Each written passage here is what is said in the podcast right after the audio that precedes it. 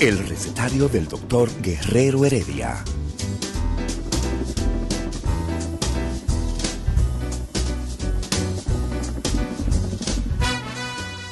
Una respuesta para cada pregunta. Una receta para cada problema. Ven a nuestra propuesta radial, amena, diversa y solidaria. Con alto sentido humano y profesional.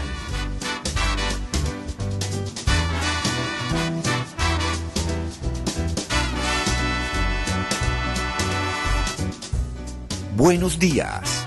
Bienvenidos al recetario del doctor Guerrero Heredia.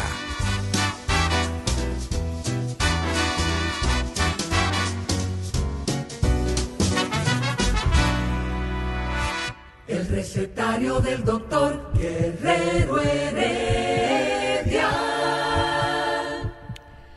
Eladio, tú como psicólogo, conocedor, ¿no? O estudioso, porque uno no sabe si uno conoce realmente, simplemente uno estudia lo que aparece. Y tú coges y dejas. Uno se da cuenta de que en este mundo, y, es algo que venimos nosotros cacareando desde hace muchos años, y también junto con, con, Ricardo y Domingo en, en Panorama Semanal los domingos, ¿no? En el canal 9 a las 11. Nosotros vivimos justamente proyectando, hablando, analizando exactamente el ejercicio que nosotros acabamos de hacer. Como una persona se arrincona, se autoconvence de algo que salió.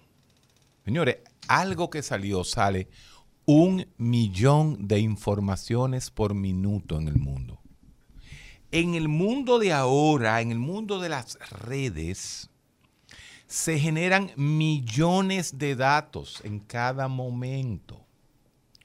Por eso nosotros tenemos tiempo diciendo que hay, así como hay una libertad, una hiperinformación, una libertad de expresión, cada día más uno tiene que irse a sitios específicos de credibilidad. Por eso yo digo, déjame yo irme a la BBC de Londres para buscar esa data sobre China. Efectivamente, no hay nada. Revelo que dice que sigue bajando la población china. ¿Mm? De subregistro, ahí no hablaron de subregistro ni siquiera de mosquitos. A los mosquitos los registran en China. Pero fíjate cómo esa persona automáticamente se convence de algo. Y eso, y, y, y ese es el, yo, yo quiero como que hoy hagamos ese ejercicio, lo que es la verdad, la posverdad. Y la lo- desinformación que- como una intención real. Claro, tú sabes que tú, cuando tú oyes un, un- un dato así, tú lo primero que dices, no, pero eso tienen que ser los antichinos.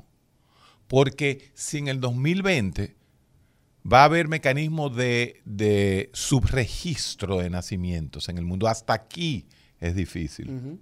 Hasta aquí es difícil de que una mujer que se sepa que está pariendo vaya pa- a parir con una, eh, ¿cómo se dice? Con una Comadrona. com- comadrona. Pero señores, en China no hay forma de, de- de consumir así em, de manera masiva droga, porque se dan cuenta de una vez. Usted se imagina que no se registre un nacimiento cuando tiene esa mujer en esa, en esa comunidad, tiene nueve meses con un barrigón. Lógico. Que esa mujer, porque allá no hay mucho, allá no hay mucho desempleo que yo sepa en China. Entonces, ¿dónde iba a trabajar esa joven preñada? Tampoco lo iban a, a- a- a- reportar. Señores, por se favor. pierde el sen- el- lo que se denomina el sentido común de las cosas. Y el sentido de la realidad. Y el sentido de la realidad. Cómo consumir informaciones falsas que tú las recibes y las pones como veraces, como realidad, como una realidad que está sucediendo. Así es. Y el peligro que pasa con todo esto en este momento, en donde, por ejemplo, la, no ha dejado la pandemia, en la sensibilidad a nosotros poder reaccionar de manera muy fácil frente a acontecimientos determinados y más, más acontecimientos como este, en la nación que tiene 55 etnias diferentes, en una nación eh, la, más numerosa, la más numerosa del mundo, pero que tiene leyes tan fuertes, tan estructuradas, que acontecimientos como eso realmente son eh, ilusiones, son pensamientos que no aterrizan sobre una realidad de un país que hasta el momento no ha hecho ninguna guerra y se está colocando en los próximos 25, 50 años, quien será la potencia del mundo. Entonces, pensar de esa manera y eh, eh, hacer la propaganda en función de todo esto, eh, a veces o son niños de cristal o simplemente son informaciones que se buscan para producir sensacionalismo. Así es, mira, a veces uno se, uno se pregunta, ¿no? ¿Por qué China y no India? Así como tú dices que hay 55 etnias y mil dialectos en la China, en la China existió un señor de ahí, de Santiago Rodríguez, de Mao, no es de Mao.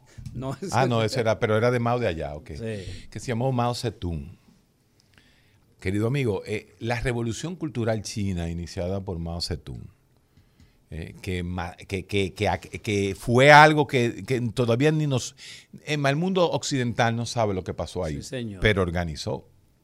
Entonces, esa organización ese control chino no se da en la India. Primero porque en la India no solamente son etnias también diferentes y cen- centenares de dialectos, idiomas diferentes. 2.500 dioses tienen los indios. Ahí voy.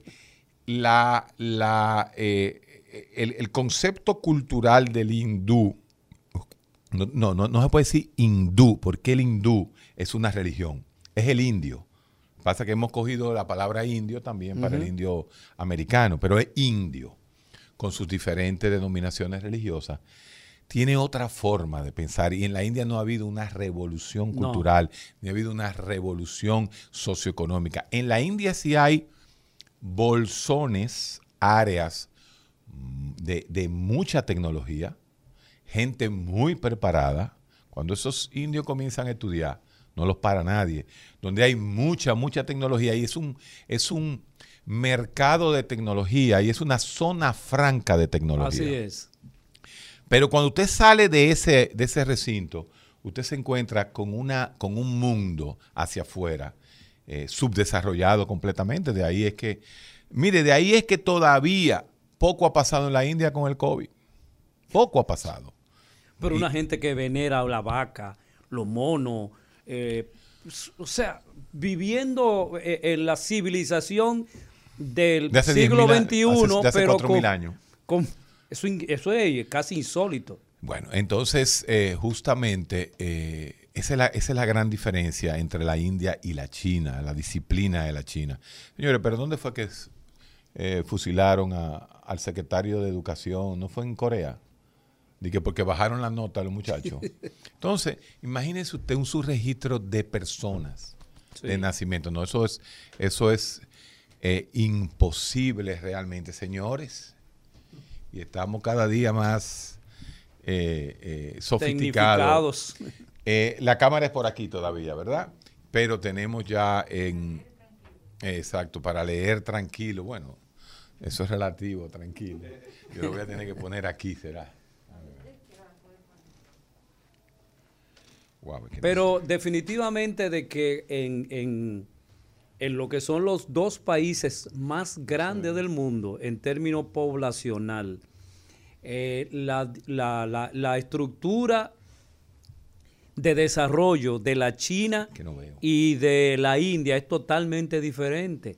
Totalmente diferente porque los chinos tienen una estructura social definida, organizada, y toda aquella persona que, por ejemplo, de manera individual quiera alterar eh, condiciones, por ejemplo, de corrupción, sabe que se va para el cementerio. Así es. Entonces, la- la- en la India pasa, en la India hay todavía lo que se llaman castas, o Sí, sea, sí. grupos sociales que se creen totalmente diferentes al resto de los demás. No que se creen, Se- que son, que porque son, tú dices, es. ¿qué es lo que son? Claro, los parias están allá abajo, los parias, ¿no? Los más pobres allá Ajá. arriba, y allá arriba están lo- lo- los demás. Pero es una realidad. Sí, es una realidad porque ellos sí lo viven, pero no lo viven desde ahora, lo viven desde hace cuchumil años, re- realmente. O sea, que es una realidad. Y para ellos, para sus psiquis, porque le- tú le dices a un dominicano, bueno, fulanito, pero no es lo mismo, no es la misma concepción de entender que de usted es un paria y que va a seguir siendo paria la vida entera. Pero fíjate, en China hay, es donde más millonarios hay en este momento, pero no están por encima de la sociedad. No Eh, dominan baja- la ba- sociedad. mm, Bájale un chin, bájale un chin. No, no, no dominan al partido. O- o a- por al lo partido menos- de gobierno. Sí. El, el Estado sigue siendo el Estado, pero justamente, y vamos a abrir el tema un poquito hacia eso, el COVID-19 ha puesto a los filósofos sociales de nuestra época, para mí ahora mismo, Byung-Chul Han, Slavoj Zizek, Noah Yuval Harari, que le ha dado un concepto nuevo al, al historiador. Él habla de que él, es- él es historiador del pasado, del presente y del futuro. Y es cierto, desde el punto de vista desde que usted, desde que De usted habla. tiempos. No, porque desde que usted habla ya pasó a la historia. Una foto que tú te ¿Eh? tires ahora mismo ya, ya es pasó parte a la de la historia, historia. exactamente. Es el pasado. Entonces, todos ellos han concluido y han analizado de qué va a pasar después del COVID, que- dónde estamos después del COVID. Todos han eh, coincidido de que a la gente que mejor le ha ido con el COVID-19 son aquellos, tú sabes que debe ser esto. Hay un brillo que no deja, eh, eh, que es un brillo de la, no, porque es de la, es como de la, estoy, señores, estamos tratando de utilizar para poder leer. El los- señor Guerrero está como los muchachitos de tres años. Cuando bueno, es que tenemos un- ahora una, una iPad, pero no coge, mira, eh, le falta echarle 20 pesos de una, una- ¿cómo se dice? Una tarjetica hay que meterle para que use internet. Entonces, eh, fíjate que no, no sube. Le, le recuerdo Exacto. que él está Estamos practicando. practicando para el Instagram en vivo, ¿no?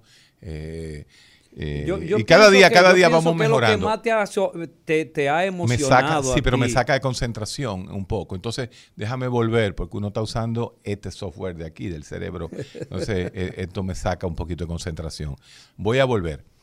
Todos los sociólogos, filósofos, historiadores posmodernos han concluido de que en todos los países donde hay un reconocimiento del el Estado como absoluto, donde se confía en lo que dice el Estado, se ha manejado el COVID mucho mejor que en los países occidentales y en los países democráticos. No vamos a llegar al extremo americano, donde se cogió el COVID como discurso electoral. Recuérdense la posición trompiana versus la posición eh, eh, democrática, demócrata, perdón. Eh, aquí en República Dominicana, cómo, cómo se quiso manipular la, la biopolítica, ¿no? A, través del COVID.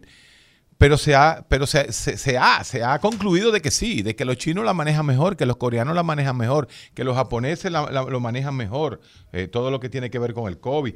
Saludo desde Alaska, oye eso. El programita este escuchándose en Alaska. Un, un saludo a J. Menax, doble X, J. Mena. Saludo, saludo, desde Alaska, saludo. siempre fiel. Yuridia, eh, Pijot Colet, Félix Arias. Ay, señores, qué chulería esto. Se escucha fatal.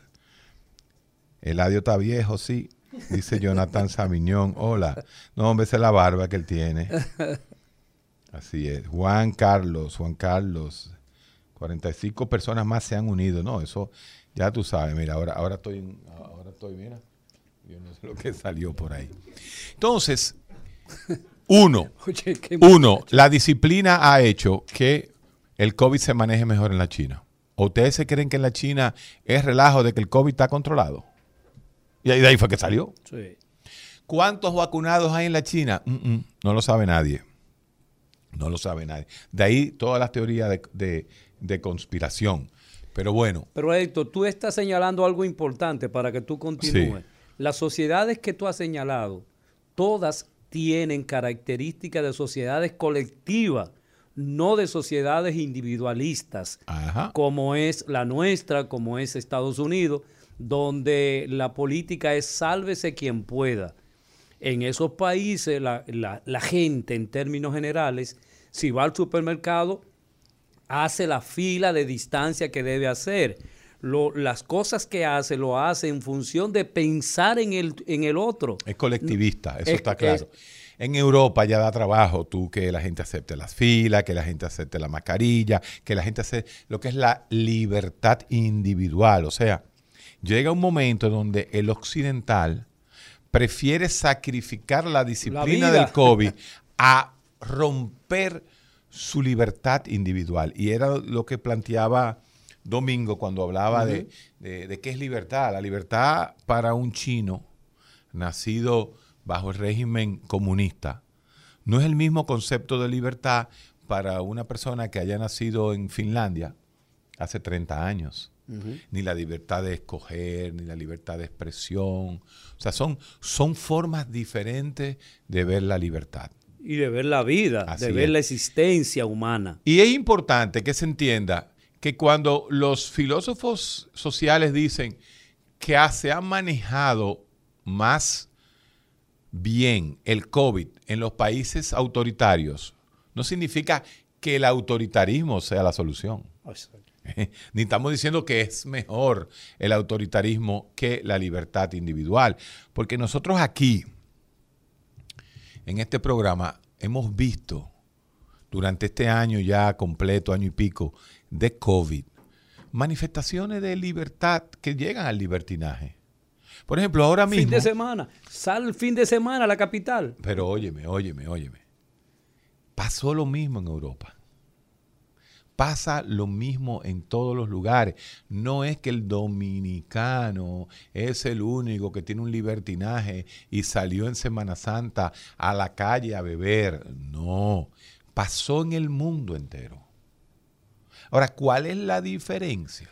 Bueno, hay muchas cosas que nos diferencian a nosotros de otros países. Por ejemplo, el contacto humano del dominicano, la forma en que nos comunicamos definitivamente es mucho más física. Nosotros no tocamos, a nosotros nos gusta tocarnos. Exacto.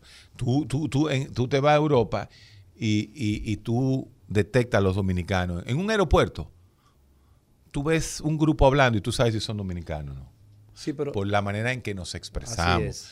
Y definitivamente no hay nada que suba más el, el- el- el COVID que la juntadera en bebedera. pero mira, eh, Y yo- entonces ahí viene la gran pregunta. a ver, ¿Cuántos países del mundo se bebe de forma liber- eh, eh, libre, Libre. como se bebe en República Dominicana?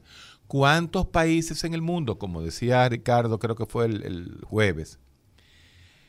Este es el segundo país con más accidentes del mundo. Y el primero es una islita, una islita chiquititica de Polinesia, que han chocado tres veces y como hay seis carros, están en primer lugar. Pero aquí se hizo hace unos años, eh, ESPN hizo un reportaje sobre las aseguradoras de los peloteros. Oye esto. Y ellos decían que a los peloteros de grandes ligas casi no se les deja venir a este país porque la posibilidad de que tengan un accidente es muy grande. Y hablaban de cómo esas jipetas se metían en esas comunidades pobres donde ellos vivían. Y que, bueno, fue algo increíble. No se le dio mucha propaganda a eso, claro. Pero ahí está. sí. Y demostraba de cómo el dominicano está predispuesto a accidentes mucho más que en cualquier país del mundo. Pero eso se relaciona justamente con el alcohol y la, fal- y la falta de educación. Ahí está el alcohol involucrado. entonces siempre. ahí es la diferencia en cómo se hace en República Dominicana y cómo se hace en otros países. Pero el relajo de salir en, en Semana Santa se dio en todos los países, pero diferente, pero de forma diferente. Aquí, definitivamente, la forma en que nosotros nos expresamos se nos pega más el COVID que a cualquiera. Pero el COVID caribeño, ¿Qué, qué tú quieres decir con eso? todavía, todavía, todavía, todavía. ¿Por tú no has oído hablar de cepa? Sí. Ajá. ¿Y qué son las cepas? Las cepas son variaciones del virus para sobrevivir.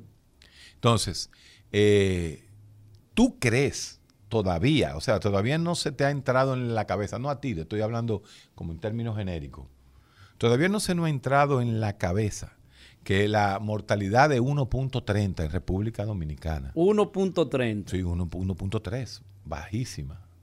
¿Tú crees que la mortalidad de nosotros es porque nosotros manejamos el COVID, los médicos dominicanos son los mejores del mundo? No. Ni el sistema dominicano es el mejor del mundo. No. No. Analice por qué. Analice por qué la población, igual que en Haití, la población haitiana es de menos de 55 años la mayoría. La gente no sobrevive 65 años en, en Haití. No. Entonces, De 63, En- segu- según la ONU. entonces, entonces, justamente esas son las cosas por las cuales usted dice, no, la mortalidad de nosotros es bien baja. La severidad, la agresividad del virus, sabemos que es diferente en diferentes áreas del mundo. Pero no hay forma de que lo entendamos. Mira las noticias. Hoy, en uno de los periódicos, no voy a decir cuál, sigue en aumento el COVID. Ah, sí, sí. Tú lees eso y tú dices, no, pero ¿Y qué es lo que está ¿Y- y qué es lo pasando? y qué no, no. Simplemente que le sumaron los 600 casos del fin de semana. Obviamente que sigue en aumento. Pero cuando te dan una noticia de esa forma, tú crees que, que hay un rebrote. Sí. ¿Tú te acuerdas cuántas veces nosotros hemos analizado aquí la palabra rebrote? Ah, y aquí sí, nunca ha habido sí. un rebrote. Nunca, sí. Nunca. Ha habido aumento.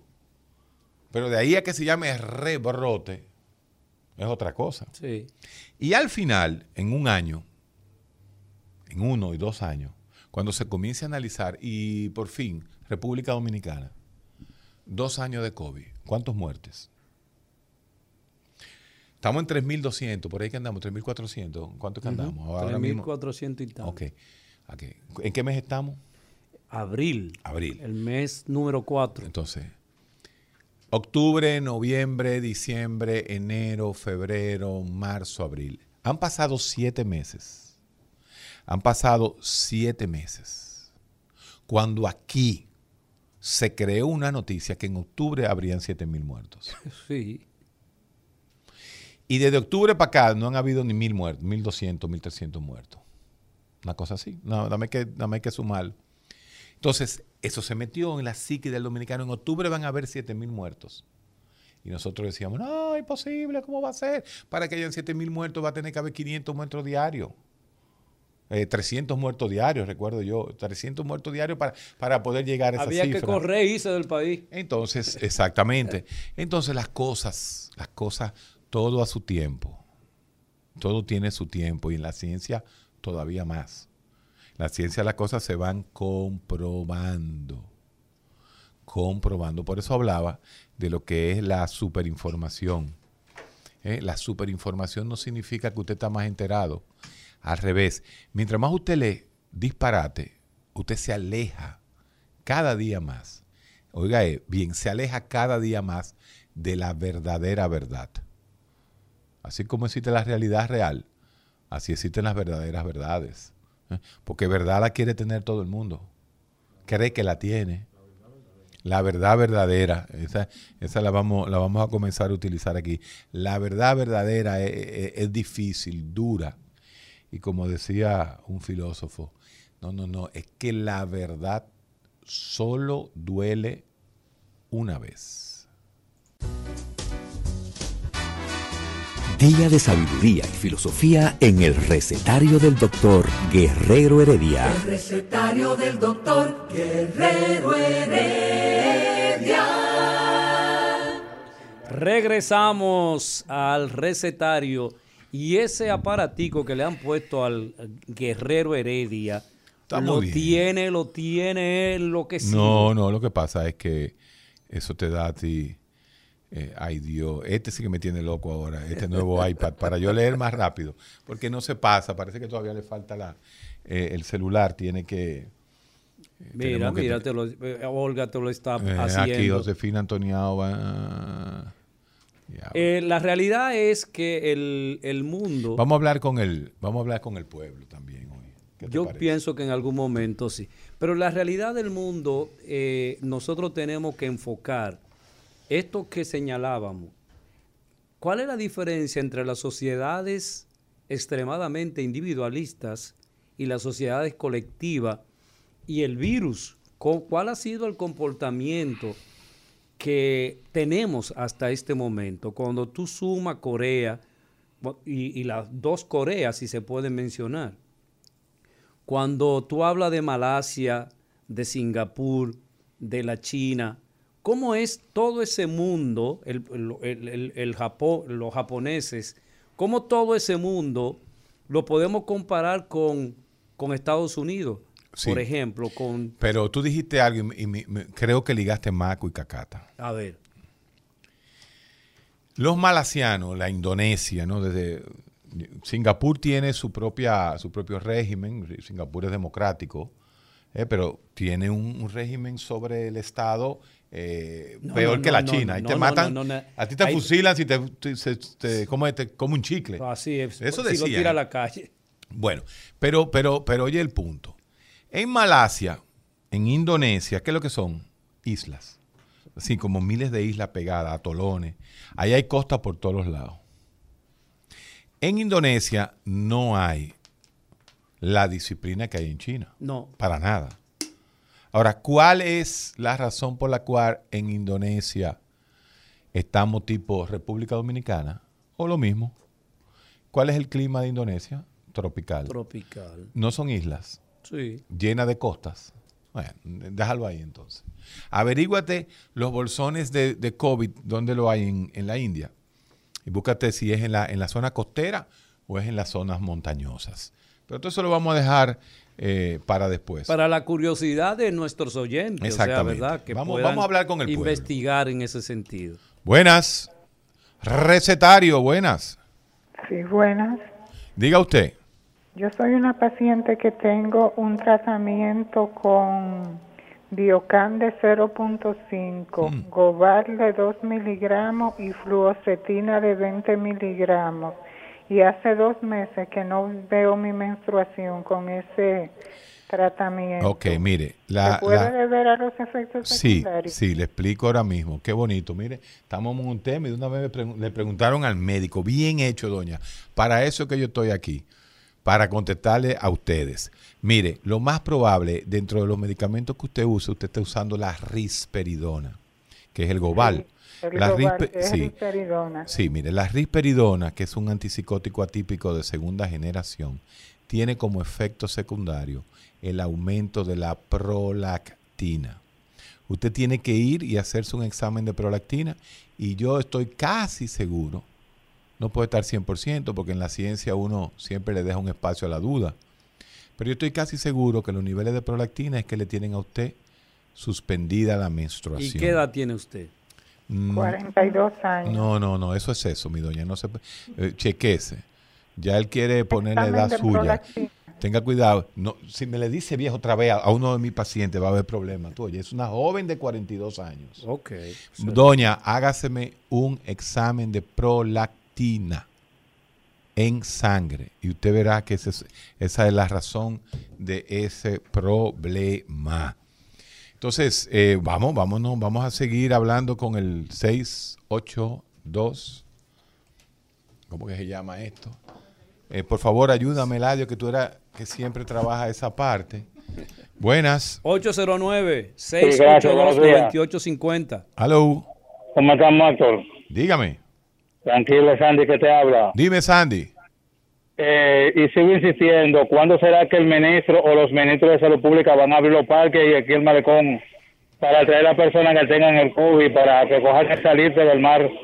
Pero, pero no, no, no, no, no, no estoy entendiendo. La gente puede ir al malecón, ¿verdad? Sí, claro, Sí. Sí. pero los que están asintomáticos con el COVID para que eso pueda bajar un poco más. Ah, ok. Bueno, lo que pasa es que, por suerte, la mayoría de las la- personas están siendo asintomáticas. Y sí, los asintomáticos pueden ir a, a respirar aire de mar. Eso no le va a caer mal nunca. 809-682-9850. Y su- si usted está en cualquier esquina del mundo, usted puede llamar al 1-833-380-0062. Así es. Buenas. Buenas. Buenas, está en el aire. Sí, eh, doctor. Dígame. Eh, hace un tiempo, bue- buenos días.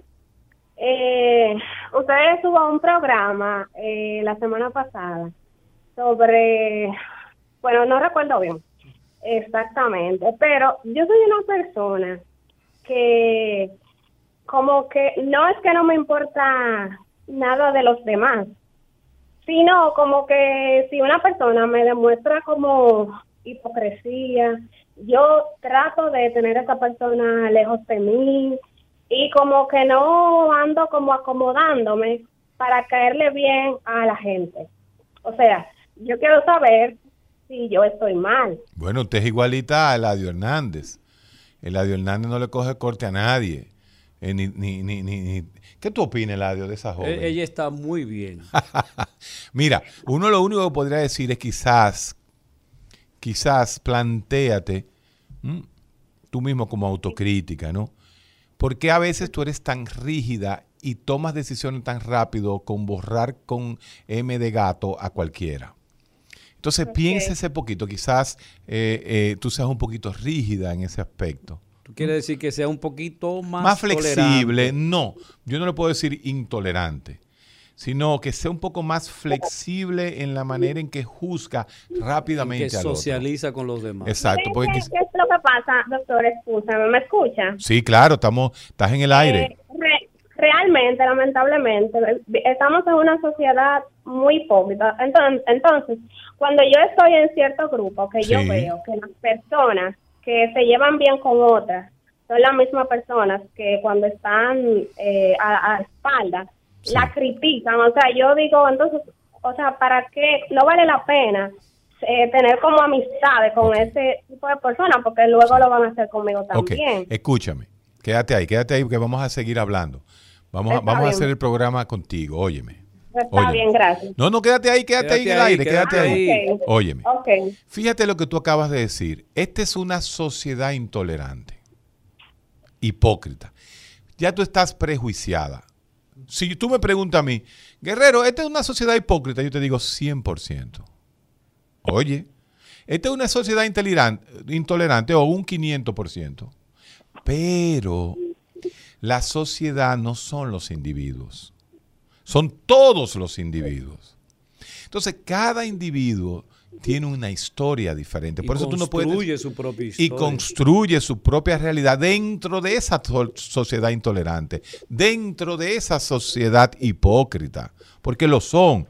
Entonces, cada persona hay que darle su chance emocional. Vamos a llamarle así, vamos a darle su chance, fulanito. Bueno, es que fulanito está actuando como la mayoría, pero no significa que cuando tú estás solo con fulanito, yo estoy casi seguro que fulanito piensa igual que tú. Lo que pasa es que uno se maneja más que otro. Ah, que la diplomacia es hipocresía. No necesariamente.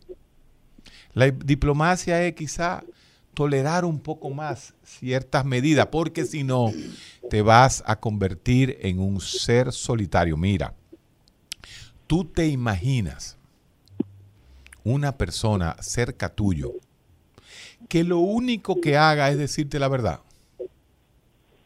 Yo, No, no, pero por eso, entonces la gente se aleja de ti, porque tú te imaginas que cuando yo salga eh, a la ca- a- de la casa, le diga a la sirvienta, eh, tráeme café, La pero lávate, eh, eh, la encargada doméstica, el departamento doméstico de la casa, eh, tráeme café, pero lávate bien esa mano, ¿eh? ¿Eh? Eh, cuando llegue, mija, pero tú sí estás despeinada. Entonces sale la señora de uno y uno le dice, muchacha, pero ve, ve, eh, ponte otra ropa.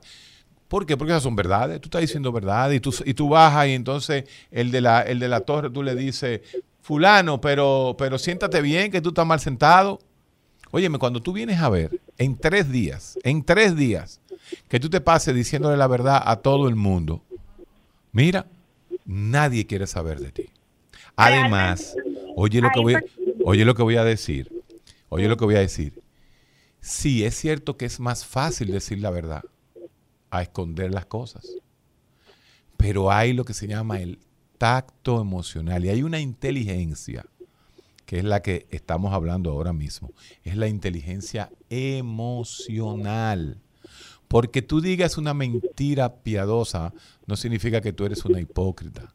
Porque tú le dores la píldora a alguien, no significa que tú eres una hipócrita. Entonces, quizás la palabra entre verdad y mentira. Hay miles de etapas. Claro, hay muchas que se acercan demasiado a la mentira. Pero nunca nadie tiene la, nunca tiene nadie la, la Pero- verdad completamente. Pero fíjate, Héctor. y eso no es psicología, ¿eh? Pero fíjate, Héctor, un, ah, eh, no recuerdo el autor de la siguiente frase que dice que el 90% del éxito que nosotros podemos tener es cuando hacemos y soportamos a personas que no nos agradan. El soportar a personas que no nos agradan de manera, como tú dices, inteligente, nos produce éxito en un 90%.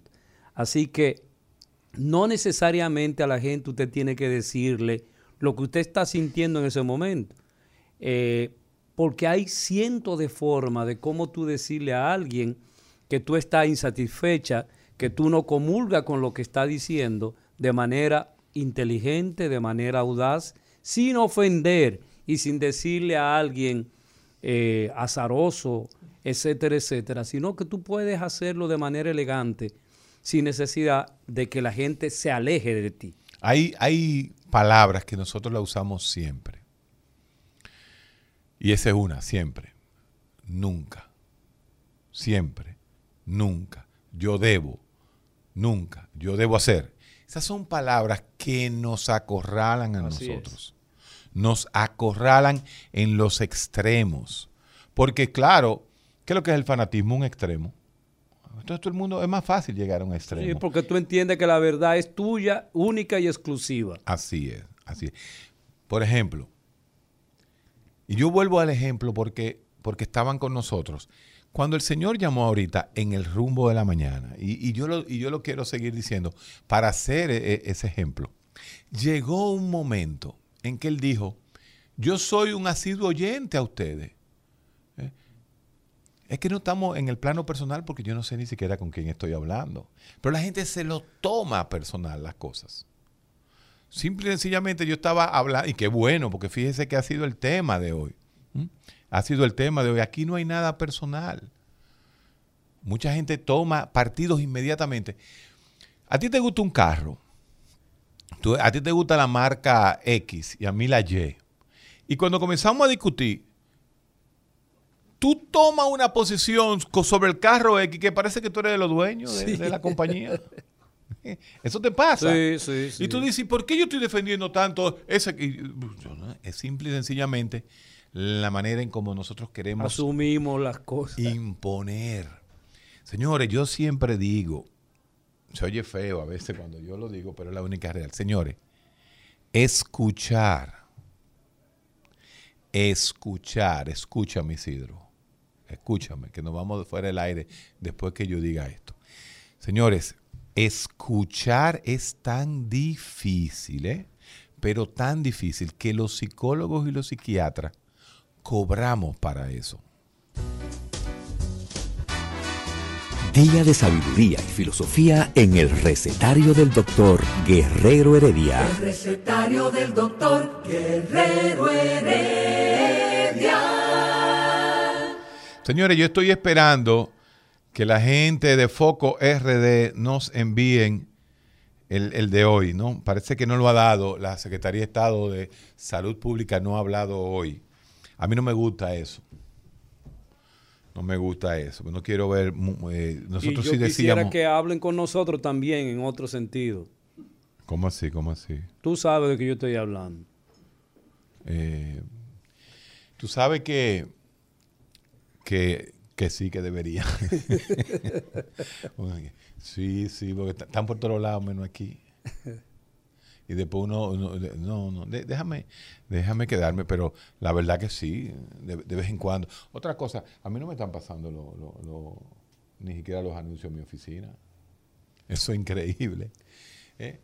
Uno tan pariguayo, tan pariguayo, que uno está todos los días en el aire y ni siquiera me ponen lo- eh, el, el anuncio de lo que yo me gano la vida. Porque yo no me gano la vida aquí Vamos a seguir anuncios. interactuando con nuestros Sí, pero oyentes déjame, al echa- 809. déjame echarle una vaina a la emisora. ¿Todo lo que aquí no hay un anuncio de Vilay? ¿Tú estás oyendo lo que estoy diciendo? Es dura la cosa. En Panorama tú tienes, hay varios. Yo pongo el anuncito de Vilay mío, no, no, pero el panorama es mío. Tú lo sabes, Ladio. Tú, tú, tú tienes años bregando con, con radio. No vamos a seguir con el pueblo. 809-682-9850. Buenas. Sí, buena. A mí me pasa lo mismo que le pasa a la chica que llamó hace un rato. Sí. A diferencia que yo, obvio, soy mayor que ella y he aprendido a hacer exactamente lo que usted dice.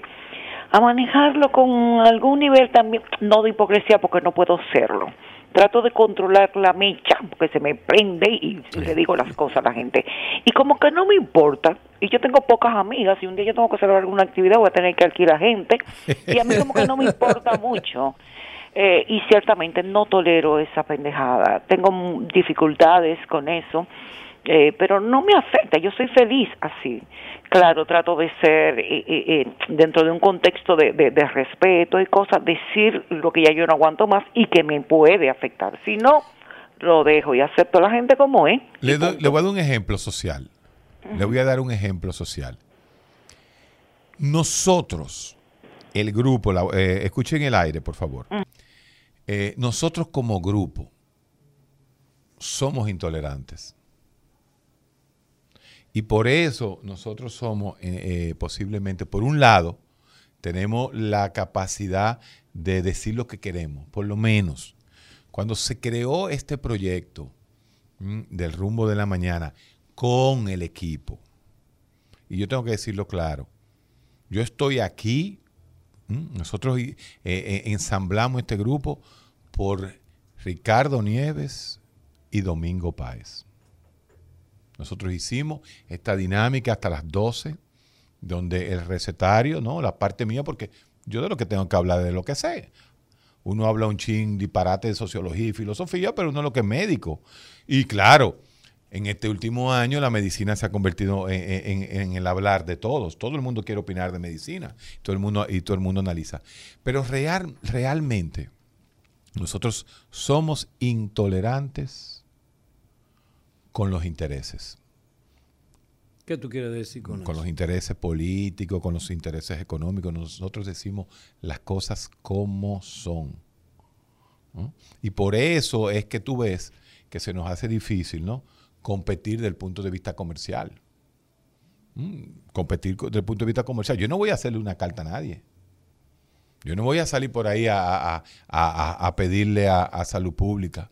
Porque si, si analizamos, ¿verdad? Y tú dices, pero ¿por qué tú no tomas una posición madura con salud pública? Porque todos esos tigres que están ahí ahora, una de la gente que, que- que hicimos la, la- la- la fuerza fuimos nosotros. Así mismo. ¿A ti alguna vez te han pagado con algo? Nunca, Ni- Pero tú has jamás. pedido. No. Tampoco, porque ese otra me dice, pero Guerrero, ¿y por qué tú no has mandado la carta donde nosotros? Digo yo, el día que yo mando una carta con mi firma, ese día, me, ¿cómo es? Por aquí, ¿en qué piso estamos? En el tercero.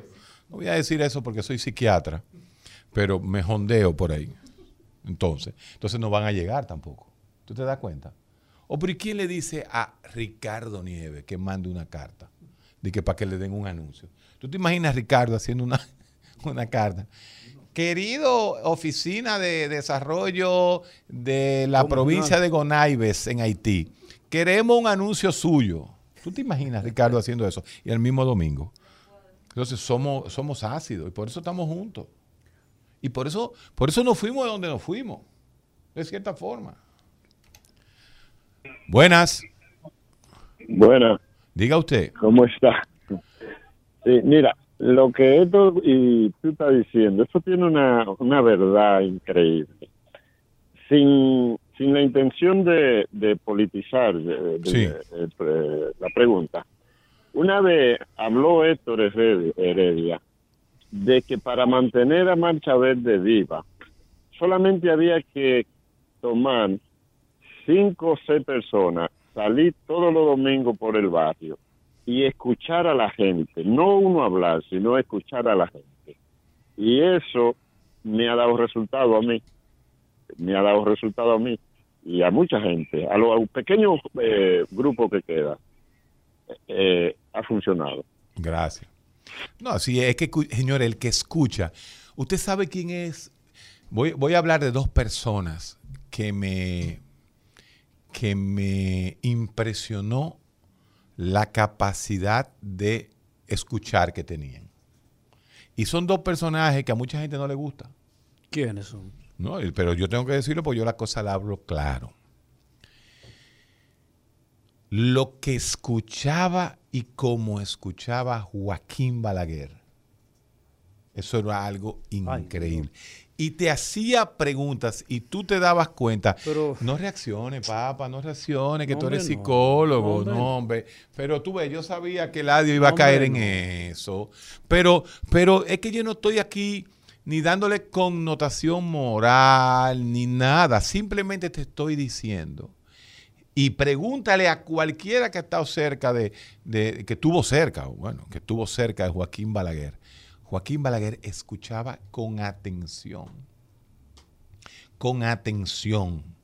Y te preguntaba con interés. ¿Tú sabes quién es otra persona? Por lo menos a mí me escucha. El vecino tuyo, Balaguer, a propósito. Eh, bueno, en nac- yo nací atrás de la casa de Balaguer, exactamente, a, do- a dos cuadras de Balaguer. En los años, yo me crié ahí en Gascue, ahí en la, en la ca- calle Caunabo, con Ángel Perdomo, que eran a dos cuadras, con un jeep. ¿Tú te acuerdas de los jeeps de, de- del ejército que tenía Balaguer en, en toda la zona cuidándolo a él? Ahí había un jeep. Nosotros, nosotros nos criamos montados arriba del jeep montado arriba del jeep, con- no, no con la ametralladora, pues la ametralladora la quitaban, pero subido arriba del jeep, porque éramos los muchachos del barrio y los guardias nos dejaban, eh, nos dejaban subir. La otra persona que escucha ¿m? se llama Leonel Fernández Reina. Que a propósito, de las especulaciones que habían de que estaba tatuado y de que si o cuántas cosas alrededor de, de- de ese señor eh, se cayeron cuando lo vieron en franelita vacunándose. Qué cosa, por eso que yo peleo con el audio. ¿Por qué? Qué vaina. Es- eh, eh, el recetario, los- eh, por eso que yo peleo contigo, Eladio. En el aire peleamos muchísimo. Yo te hago señas. Eladio, ¿qué enseñaron del presidente? ¿De ¿Qué- qué, presidente? En la foto de la vacunación, ¿qué fue lo que enseñaron? Los brazos. Entonces tú das por un hecho que era en los brazos que él estaba tatuado. Era lo que Ah, decía, era el rumor, era el rumor que ¿Quién decía te ha eso. dicho? Es que ahí que- Ah, entonces tú sabes que él tiene tatuaje. Pero yo te pregunto a ti, Eladio Hernández, porque yo acabo de decir que el presidente eh, eh, Leonel Fernández escucha. Sí, bastante. Y acuérdate que yo Y te- personalmente Y, tenemos un amigo. en el aire. Y tenemos un amigo que se quedaba parado. Bueno, a frente a- Mauri, a Mauri lo puede, a Mauri que es, que su ídolo se llama Leonel Fernández, te lo puede decir. Leonel escucha. Leonel escucha. Y yo puedo hablar de él porque, porque estoy hablando de personas que me he pasado un, un cierto tiempo eh, eh, hablando, ¿no? Y uno se da cuenta que escuchan, que, que te están poniendo atención. Nadie pone atención. Aquí la gente te está hablando y está esperando que tú termines para decir su opinión. sí, Eso es así, tú lo sabes. sí. Entonces, yo vuelvo, eh, ¿cómo tú estás bien? Exacto. El que te dice a ti, ¿cómo tú estás bien? Ya tú te estás contestando, tú no quieres oír al otro.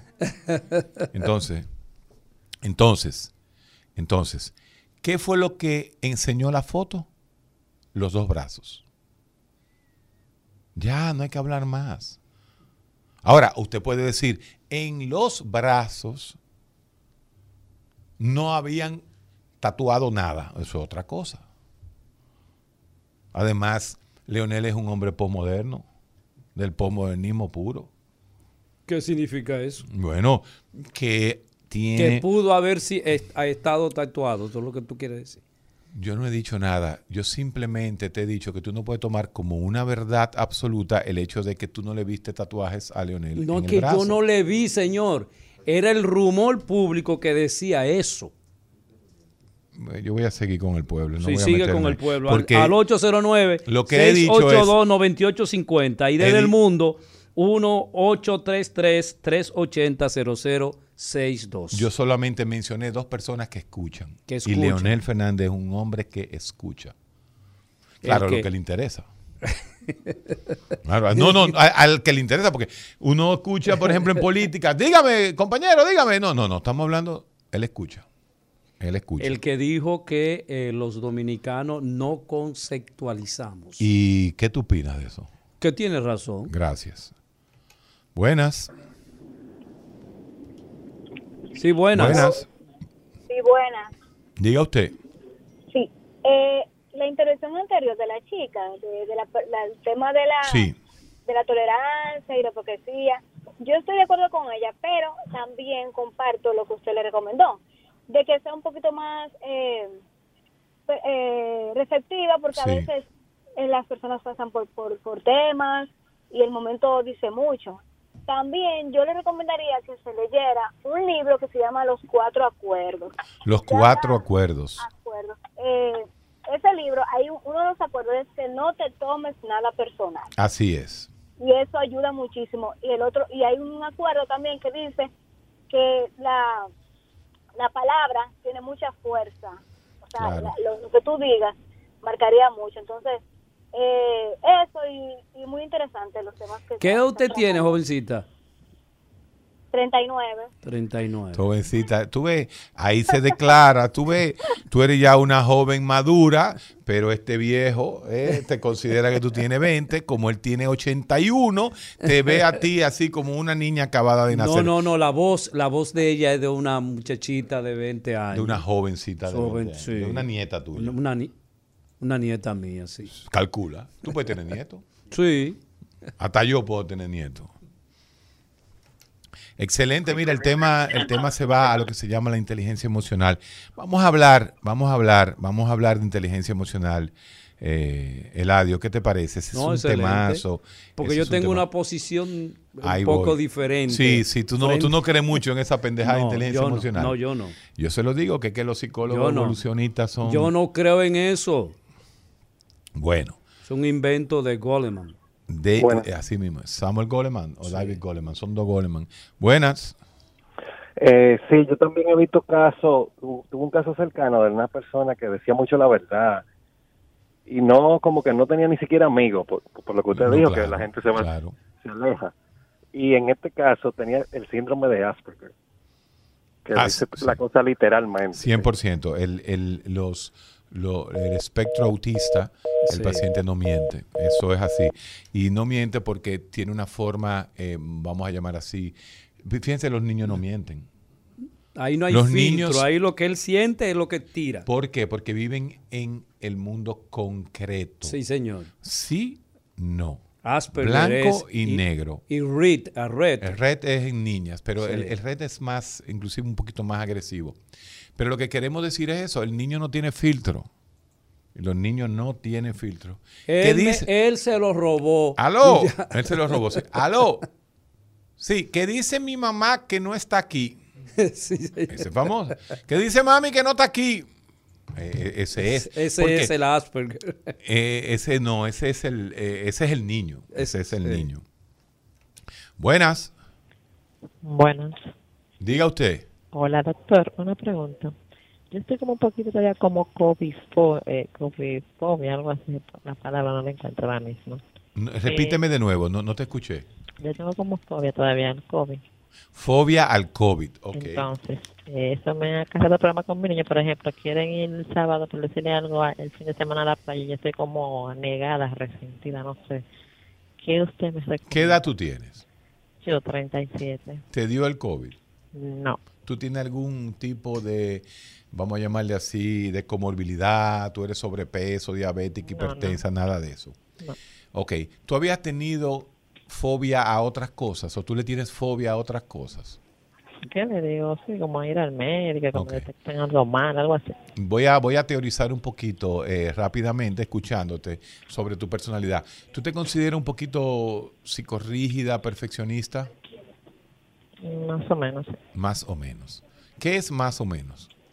O sea, por ejemplo, en el trabajo no me gusta delegar mis cosas, etcétera. No me gusta delegar mis cosas. ¿Y esa no delegación te hace a ti trabajar más?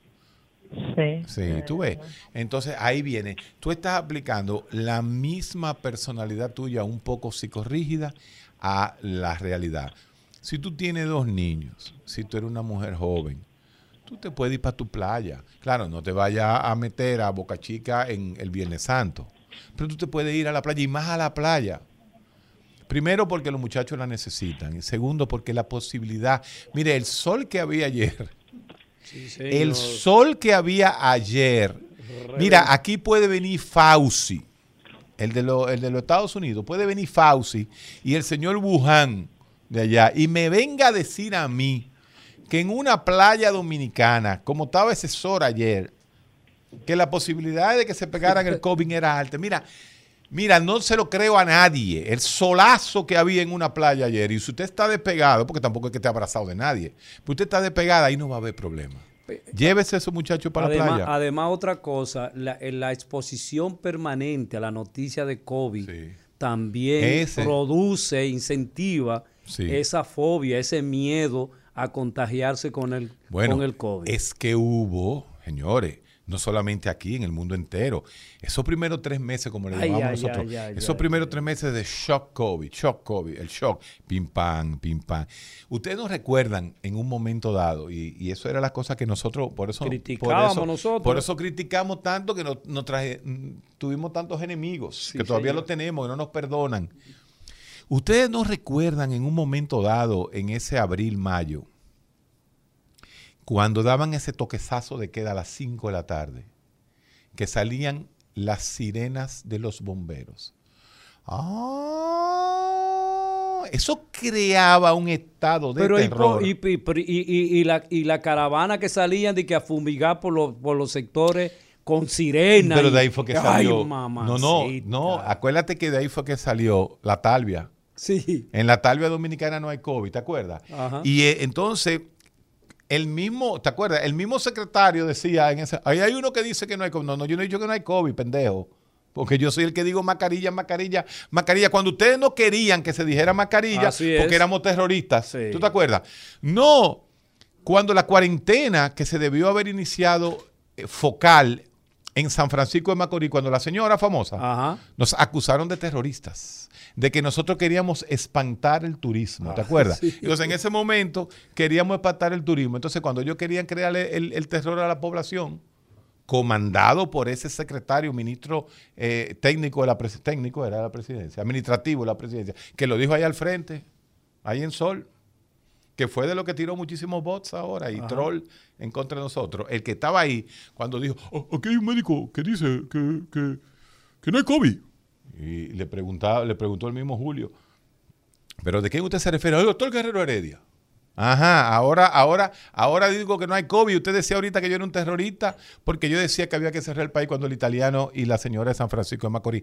¿Dónde fue la única zona de República Dominicana que hubo verdaderamente un brote Y que epidémico de COVID? de manera- Dígame dónde, doctor. San Francisco de Macorís. En San Francisco de Macorís, ¿hay playa?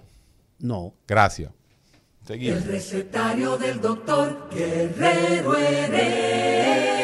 Heredia. Regresamos al recetario y en esta mañana hemos estado conversando con nuestros oy- oyentes porque el, el doctor Guerrero se ha entusiasmado con El tema en de la verdad. No, y con en vivo y le presta mayor atención a la a nuestros oyentes en vivo.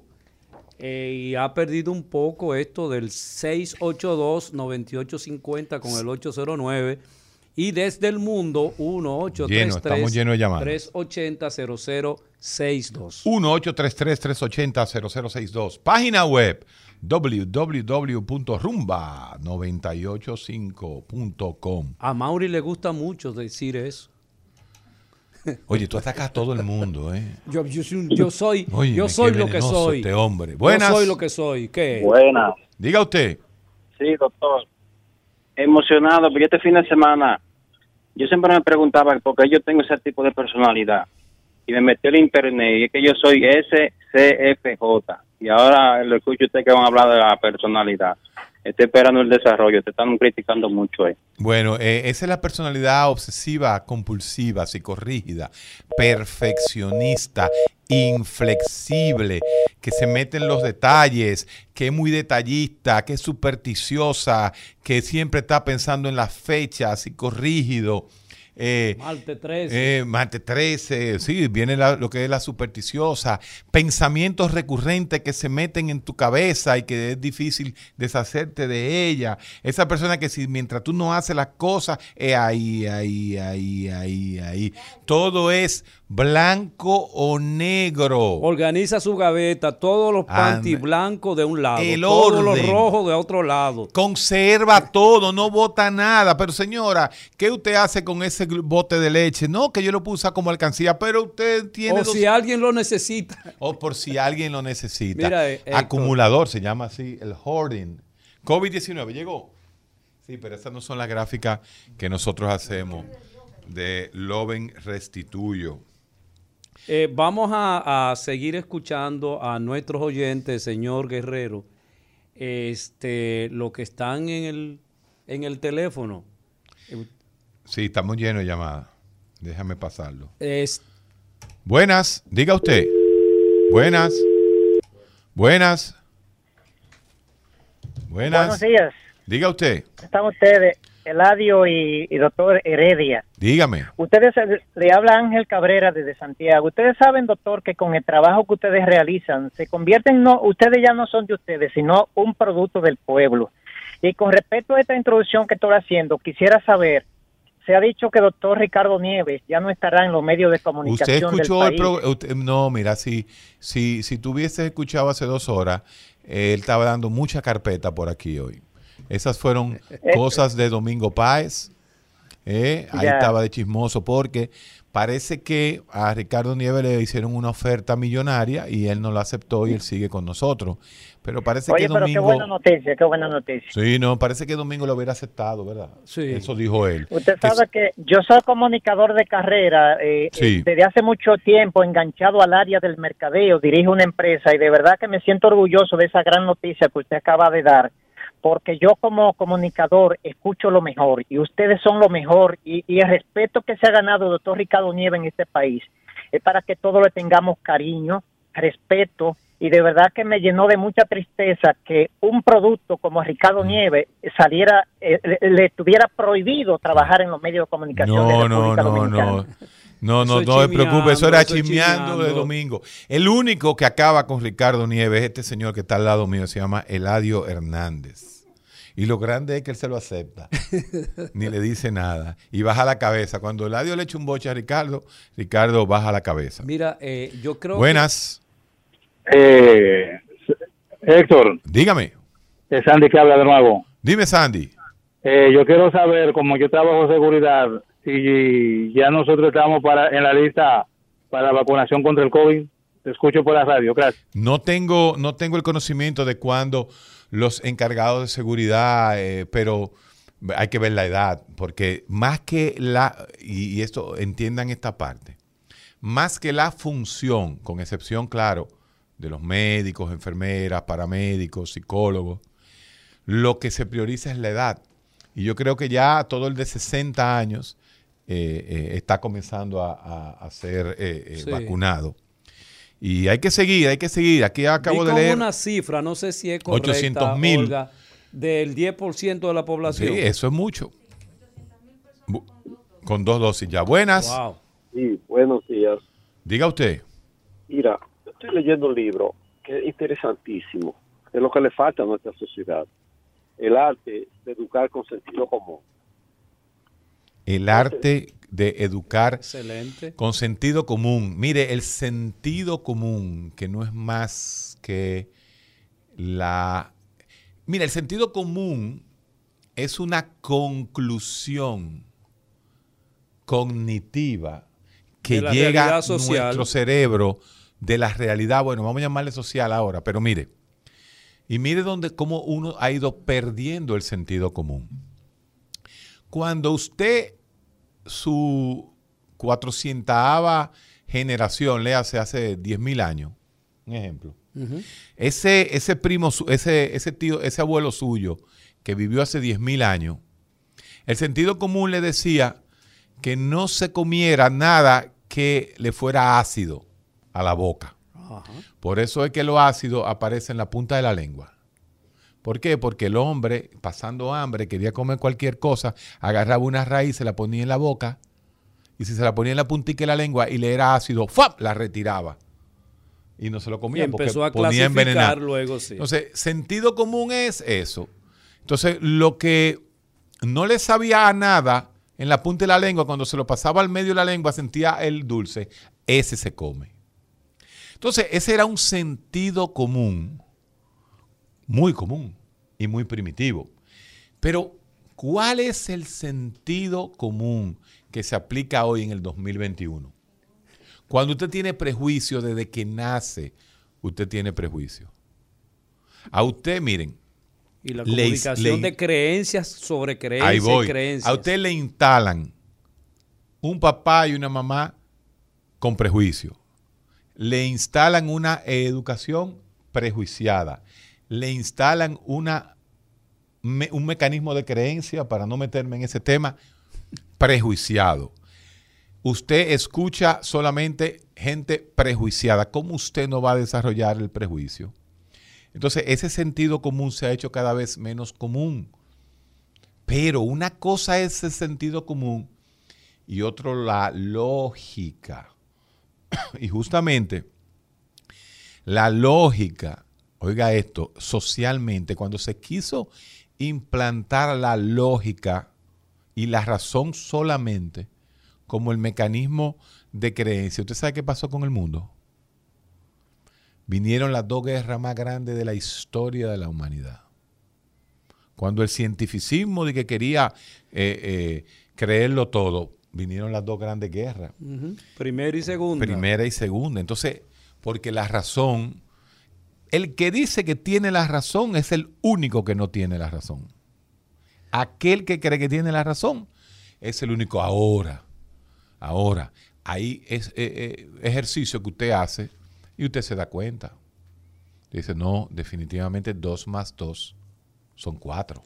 Pero inclusive los mismos refranes que supuestamente son del sentido común se contradicen. El que madruga, Dios lo ayuda.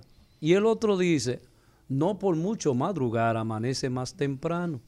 Entonces fíjate cómo el sentido común también pierde su capacidad explicativa de una realidad personal y social. Pero es que tú crees que los dos significan lo mismo. No, no significan lo mismo, pero responden a lo mismo. Vamos a ver. Quien madruga, Dios le Dios ayuda. lo ayuda. Ahí significa que el que se levanta a trabajar de temprano Tiene mejores beneficios. le va, le va mejor. Ajá. El segundo, Que no por mucho madrugar amanece más temprano. ahí eh, eso con la paciencia que está hablando. O sea, son, son elementos Y diferentes. muy aplicable en República Dominicana. Tengo un enllave en el banco y por eso yo no voy a hacer fila. Eso es lo normal. ¿Cuál es, eh, qué, aprende un niño a los siete años cuando el papá lo manda a- a prender el, el agua que lo va a bañar? ¿Cómo se llama aquello que le produce agua a su casa? La ladrona. La ¡Prende la ladrona! Para coger agua. Entonces, eso es lo mismo, es cultural, es la cultura lo que nos hace a nosotros ser más permisivos que otra cultura. Así es.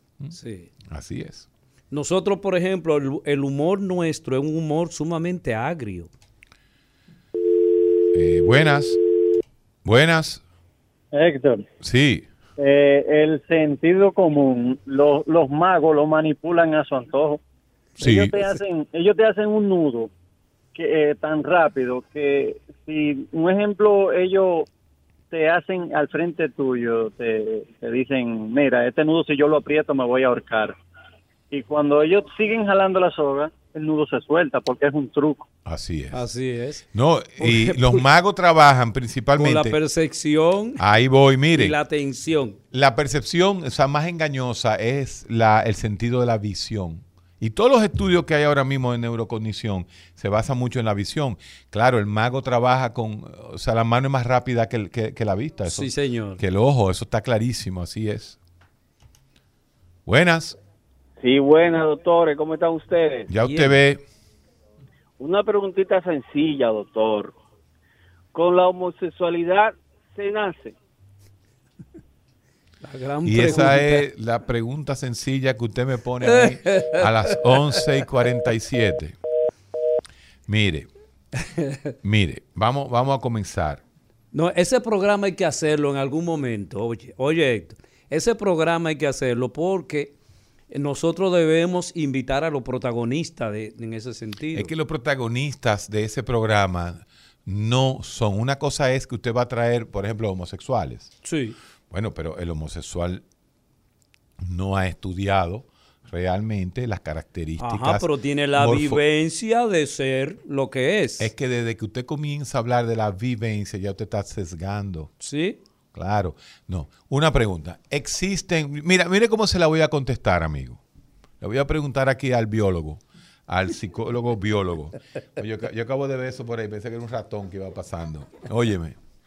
Uno, existen demostraciones de que áreas, o sea, la morfología de nuestro cerebro es diferente entre hombres y mujeres. Sí. Sí.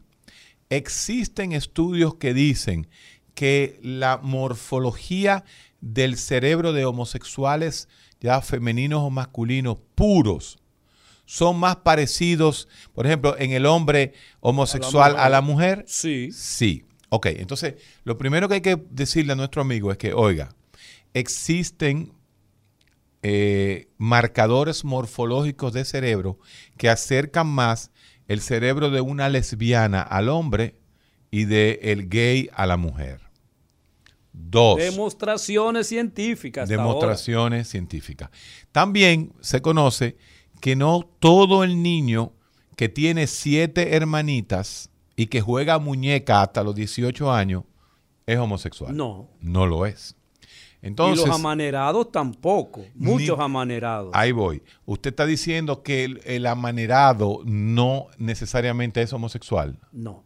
Así es. Entonces, por ese lado, si usted toma el camino de la psicología biológica, la psicología evolutiva y el propio Domingo Carrasco, que hoy no vino, él viene Mira, cuando me le, está llamando justamente. eh, él viene cuando le da la gana, tiene su teoría sobre la función del homosexual mujer y el homosexual hombre en la sociedad primitiva. Óigase bien claro, existen teorías de psicología evolucionista que habla de cuál es el rol. Entonces, si usted se va por ese lado, usted puede decir que se nace. De cierta forma, se nace. Que hayan otros factores, por supuesto. Todo, todo, a la aparición de cualquier fenómeno en el ser humano es multifactorial. Así es. Pero hay cosas... El modelamiento, el aprendizaje que se logra, la inducción, Sí. incluyendo casos como las violaciones. Cientos de, de- de acontecimientos y de razones pueden explicar la homosexualidad o el lesbianismo. Si usted no va al psiquiatra, usted fue violada, fue violado, y usted no va al psiquiatra, al psicólogo, para hacer la catarsis, lo- sacar esas emociones que usted tiene ahí presas, probablemente usted está sufriendo mucho y puede sufrir de por vida por la simpleza de no explicarle a un profesional realmente ese acontecimiento desagradable que usted tuvo en algún momento de su vida. ¿Y cuál es la evidencia de que si yo lo explico me curo? Porque eso era la teoría del psicoanálisis de la cual tú eres enemigo. O sea, ¿cuál es la teoría? La de- de teoría, que tú estás no, diciendo. yo estoy hablando de liberación de emociones. ¿Y quién te ha o dicho? sea, escúcheme, ¿Quién señor. te ha dicho que si tú la hablas tú te liberas? Yo no estoy hablando de se libera, simplemente estoy diciendo que si tú tienes un acontecimiento que te presiona, que te atormenta, si tú tienes, y tú lo conoces, un estrés postraumático instalado en ti, ese va a estar contigo durante toda tu vida. ¿Y qué es lo importante, señor psiquiatra? Es ir donde el profesional de la conducta qué? para sacar eso, para decirle, mire, me pasó este acontecimiento. Pero eso se saca como una como un nacido la pus. vaina. Yo no estoy hablando de que no no No, no, lo- pero dime, dime. va- va- no, no, no. va- Vamos, a vamos a hablar ahora de psiquiatría y de psicología. Ah, hablemos, Vamos, no, no, hablemos. vamos por parte. Hablemos. ¿Cuál es la evidencia científica que existe para usted decirme que si una joven que fue abusada, violada en su niñez, lo que la va a curar es hablarlo? Yo no estoy diciendo curar, si- estoy diciendo manifestar esa angustia que esa persona siente, aunque esa persona ya esté identificada como gay o como lesbiana, ya eso es otro 500. Pero el acontecimiento de haber sido maltratada, maltratado durante un- eh, en el periodo de su vida es simplemente narrarlo, decirlo. Yo no estoy diciendo que con esto usted deja de ser gay o lesbiana, no. Porque es una decisión, es un deseo. No es un problema. No, es- no es un no, problema yo no médico. estoy- yo no estoy diciendo que es un problema médico. Estoy diciendo que simplemente cuando tú liberas eso que tú tienes aquí dentro, entonces te hace sentir más feliz. Si tú eres gay, por ejemplo, por ejemplo, este, cuando tú Yo simplemente... no, yo no, yo no, yo si fuera gay lo dijera tranquilamente, ¿cuál es el problema de ser gay? ¿Tú tienes algún problema con Pero este tipo? Pero tú, venga acá. pero tú me lo dices como en tono, Pero ¿y- yo no tengo este- nada. Es más, los gays son más sensibles que, que ustedes los varones. Son más sensibles, son más artísticos, tienen más un pensamiento Sí, Y eh, también son unos oportunistas que entienden que siempre lo están maltratando. Eso es un grupo. Sí, siempre. Ay, porque yo soy gay. Ustedes están diciendo. Y, y- y- No utilizan eso. Si usted vive en, en sociedades como Inglaterra, Finlandia, Noruega, ahí no hay ningún, eso ya pasó a la historia. Eso eres tú, que eres un psicólogo tercermundista, subdesarrollado. Mire, señor, déjeme decirle lo siguiente. Si aquí hay psicólogos que han vivido los tres mundos, es Eladio Hernández. Viví en, el, viví la marginalidad extrema, viví en el segundo mundo, en los países socialistas, y viví en, En el, primer, primer mundo, que es Estados Unidos. Muchas gracias. Eh, bueno, eso es real. Lo que él acaba de decir es real. Lo único que te la voy a dejar, te voy a envenenar, te voy a dejar esa pregunta para después, de que si verdaderamente Bulgaria era el segundo mundo. Y que si según el- Mao Zedong, sí. y que si el- según Mao Zedong, sí. y, y lo peor, y que si el Bron, el Bron. Nunca viví no en el X. Bronx. Nunca viví en el Bronx. Vaya para allá. Pero, pero, eh, pero estudiaba en el Bronx. nunca viví en el Bronx. Si el Bronx, no con X, di que Bronx, no. Si el Bronx, no LeBron James, el Bronx es primer Donde mundo. vivía Jotin. eh, si LeBron, si el Bronx, el Bronx era primer mundo, óyeme, ¿qué será Estocolmo?